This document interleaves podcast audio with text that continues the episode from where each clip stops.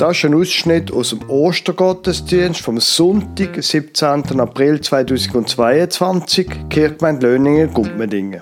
Sie hören die Lesung, Psalm 30, Vers 1 bis 13, vorgelesen von der Marianne Huber. Und dann hören Sie die Predigt über Markus Kapitel 16, Vers 1 bis 8 vom Pfarrer Lukas Huber.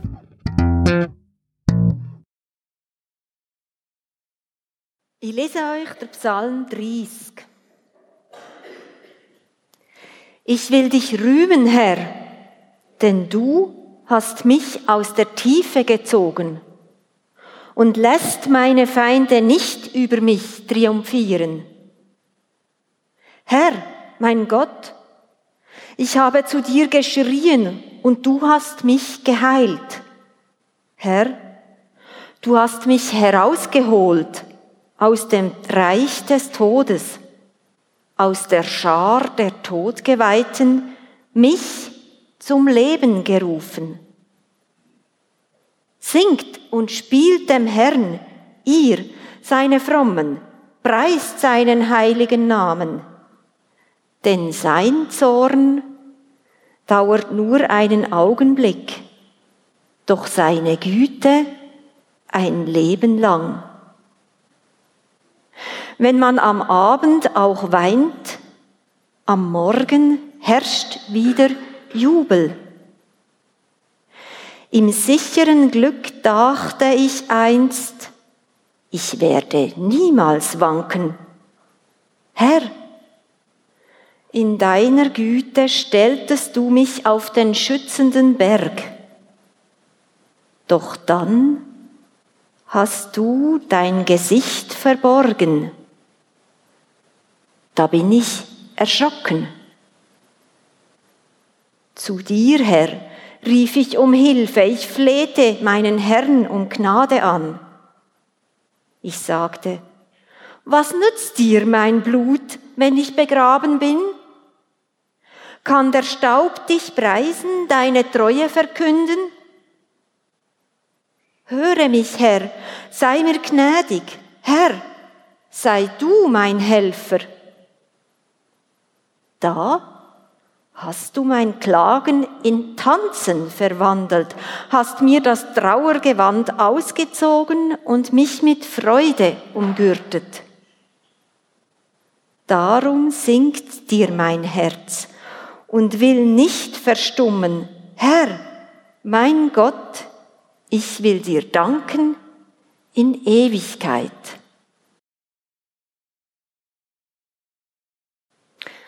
Der Predigttext steht im Markus-Evangelium.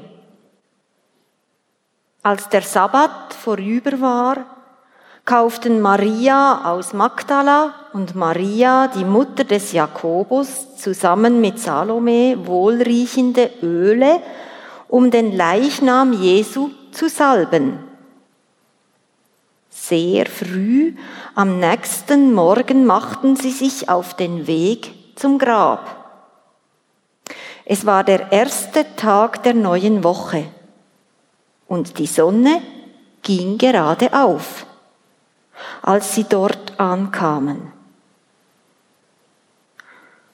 Unterwegs hatten sie zueinander gesagt, wer wird uns den Stein vom Eingang des Grabes wegwälzen? Doch als sie jetzt davor standen, sahen sie, dass der Stein, ein großer, schwerer Stein, bereits weggerollt war.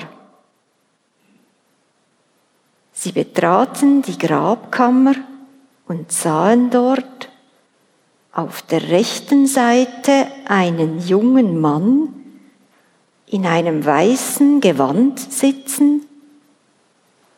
Die Frauen erschraken. Er aber sagte zu ihnen, ihr braucht nicht zu erschrecken. Ihr sucht Jesus von Nazareth, den gekreuzigten. Er ist auferstanden. Er ist nicht hier. Seht, da ist die Stelle, wo man ihn hingelegt hat. geht nun zu seinen Jüngern und sagt zu ihnen, auch zu Petrus, er geht euch nach Galiläa voraus. Dort werdet ihr ihn sehen, wie er es euch angekündigt hat. Zitternd vor Furcht und Entsetzen verließen die Frauen das Grab und liefen davon. Sie hatten solche Angst, dass sie niemand etwas von dem erzählten, was sie erlebt hatten. Liebe Gemeinde, Sie haben gerade die letzten Worte von der besten Handschriften vom Alten Testament, äh, vom Neuen Testament, vom Markus Evangelium gehört. Ist das nicht ein bisschen ein merkwürdiger Schluss? Zitternd vor Furcht und Entsetzen verließen die Frauen das Grab und liefen davon. Sie hatten solche Angst, dass sie niemand etwas von dem erzählten, was sie erlebt hatten. Ist das nicht ein, bisschen ein merkwürdiger Schluss? Wer würde ein Evangelium so abschließen? Jetzt ist natürlich so, dass Markus Evangelium, wenn Sie heute die Bibel aufschlagen, noch weitergeht. Aber wenn man es genau liest, dann merkt man sehr gut, das sind Worte von einer anderen Hand. Jemand hat dann wie eine Art das noch ergänzt, was noch fehlt. Und der Schluss vom heutigen Markus-Evangelium, das ist auch keine Geschichte mehr. Nicht mehr so, man geht mit den Frauen mit wie vorher, sondern das ist wie eine Art Zusammenfassung von dem, was nachher passiert ist. Bis und mit Uffert und bis über Pfingsten raus. Man kann natürlich annehmen, dass da vielleicht etwas verloren gegangen ist. In diesen Handschriften. Die Handschriften sind ja von Hand abgeschrieben worden. Vielleicht ist ein Blatt verloren gegangen. Man weiß es nicht. Auf jeden Fall hat man das Bedürfnis gehabt, die Geschichte nachher mit, Übers mit einem Übersichtstext fertig zu schreiben. Und trotzdem, das, wo man als Schluss von den besten Handschriften vom Neuen Testament, im Markus-Evangelium haben, das ist, dass sie Angst haben, die drei Frauen, und niemandem erzählt haben. Dann stellt sich aber ja die nächste Frage, aber Moment, warum haben sie denn Angst gehabt? Wenn ja Jesus so verstanden ist. Wäre es da nicht eigentlich eher angemessen gewesen, dass sie sich freuen? Ich meine, ihr bester Freund ist tot und jetzt lebt er. Das ist doch ein Grund zum sich freuen und nicht zum Angst haben. Aber eben, es gibt den Spruch, Ostern ist kein gutes Gefühl, sondern eine gute Tatsache. Nämlich, dass Christus so verstanden ist. Und manchmal, das kennen Sie möglicherweise aus Ihrem eigenen Leben, manchmal brauchen Tatsachen ein bisschen Zeit, bis sie sich dann in den Gefühl quasi ablagern, bis sich die guten Gefühle danach richten. Und das, was hier passiert, wenn wir uns das einfach einmal ein bisschen vor Augen führen, das ist eigentlich gut verständlich. Wir kennen die Geschichte. Wir haben sie schon oft gehört, die Geschichte von der Auferstehung für uns ist das nichts Neues. Wir sind vorbereitet darauf, wenn die Geschichte von Ostern kommt. Nur, die Frauen, die drei, die sind vollkommen unvorbereitet mit etwas konfrontiert worden, wo jeder Horizont sprengt. Sie haben ganz sicher nicht mit dem gerechnet. Ich meine, man muss sich die Situation von diesen Frauen ein bisschen vor Augen führen. Sie haben die allerschlimmsten Tage von ihrem Leben erlebt. Die absolut schlimmsten. Heute würde man wahrscheinlich von einem Trauma reden, das sie erlebt haben. Sie haben ihren besten Freund verloren. Da ist plötzlich festgenommen worden, hingerichtet worden und dabei hat er überhaupt nichts Böses gemacht. Er ist durchs Land gezogen, er hat geheilt, er hat gut geredet, er ist freundlich gewesen Und ausgerechnet ihn nimmt man, man verleumdet ihn, man verspottet ihn, speuzt ihn an, foltert ihn und am Schluss tut man ihn töten. Es ist einfach fürchterlich gewesen. Und die Frauen, die haben in dem Schrecklichen alles einfach das gemacht, was die Frauen damals gemacht haben. Nämlich, sie haben Welle der Leichnam einsalben. Das ist damals klar Frauenarbeit gewesen. Und sie haben keine Zeit mehr gehabt, weil Jesus ist am Karfreitag, am Freitag gestorben, am Nachmittag. Es ist dann gerade am Eindunkeln gewesen. Und dann ist der Sabbat gekommen. Der Sabbat dauert vom Freitag beim Eindunkeln bis am Samstag beim Eindunkeln. Man hat damals noch keine Uhr gehabt, wo man hätte können sagen, jetzt ist Mitternacht. Also hat der Tag, der Sabbat angefangen beim Eindunkeln am Freitag und ist wieder bis zum Eindunkeln am Samstag gegangen. Sie haben keine Zeit gehabt, zum wenigstens ihrem besten Freund der letzte Dienst zu tun. Sie haben müssen warten, bis der Sabbat vorbei war. Und das, was jetzt kommt, das haben sie gewusst. Es ist nicht der erste Todesfall gewesen, wo sie erlebt haben. Sie haben noch am Samstag zu oben, heisst da, haben sie noch Salbe gekauft und Öl. Auf der Friedhof haben sie sich nicht getraut. Ich meine, es ist ja dunkel gewesen. Das haben sie am nächsten Morgen machen. Und also gehen sie denn am Sonntagmorgen, am Tag nach dem Sabbat, gehen sie auf den Friedhof. Ganz früh, ganz früh gehen sie. Und das, was sie jetzt vorhaben, das macht niemand mehr lebendig. Das haben sie gewusst.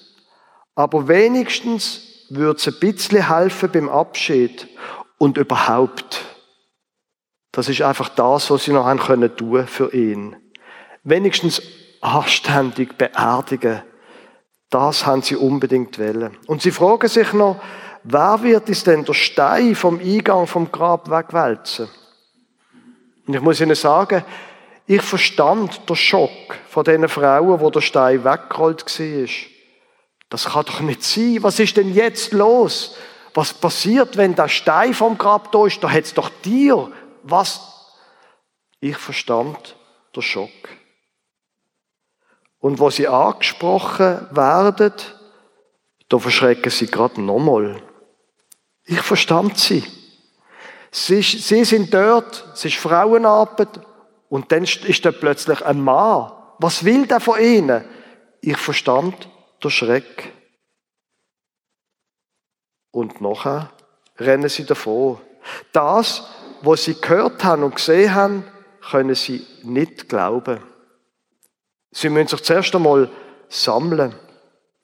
Und sie müssen, so kann man sich den weiteren Verlauf der Geschichte vorstellen, Sie müssen wie eine Art ihre eigenen Vorstellungen zuerst loslassen, bevor sie sich dann können auf die gute Nachricht einlassen. Sie brauchen Zeit. Gott und die gute Wendung von dieser Geschichte kommen so unerwartet. Es ist ein Schock und man braucht Zeit. Darum geben wir doch diesen Frauen die Zeit. Lachen wir sie nicht aus, sondern überlegen wir uns doch, wie das Wunder zu ihnen gekommen ist. Es ist überraschend gekommen.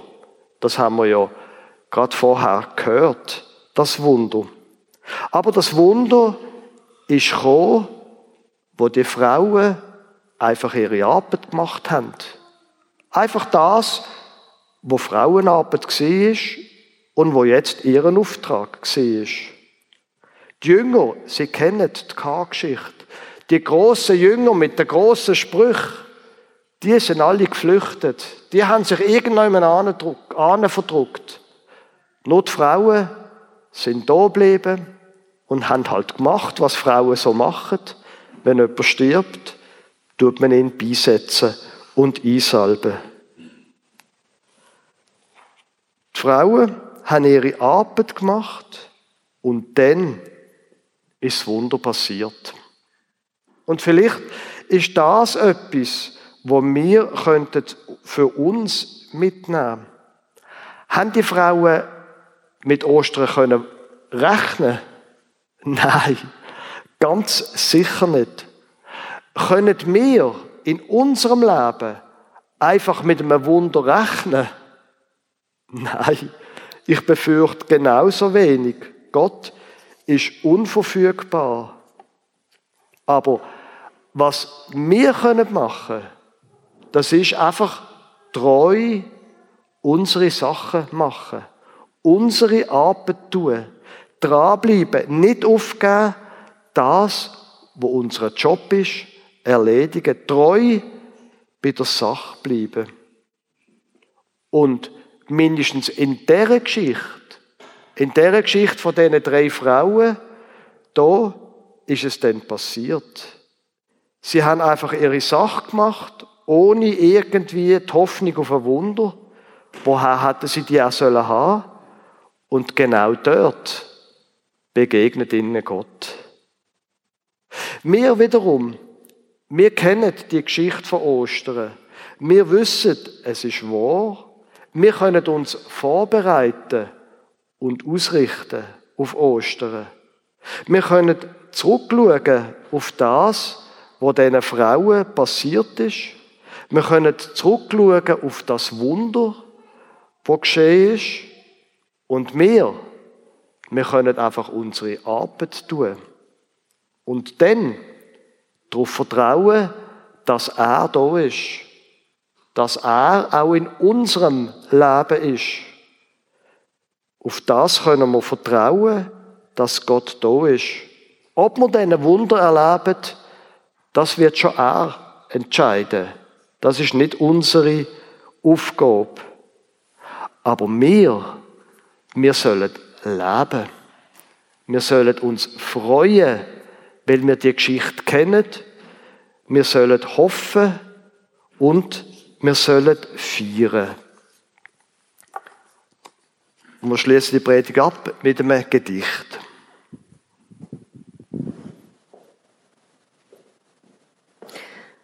Feiert mit mir das Fest aller Feste, schmückt trauernde Häuser, kehrt den Schmutz von den Straßen, kommt aus den Kellern der Angst, öffnet verriegelte Türen, reißt dumpfe Fenster auf, springt in die Freiheit, lacht mit mir voll der Freude aller Freuden.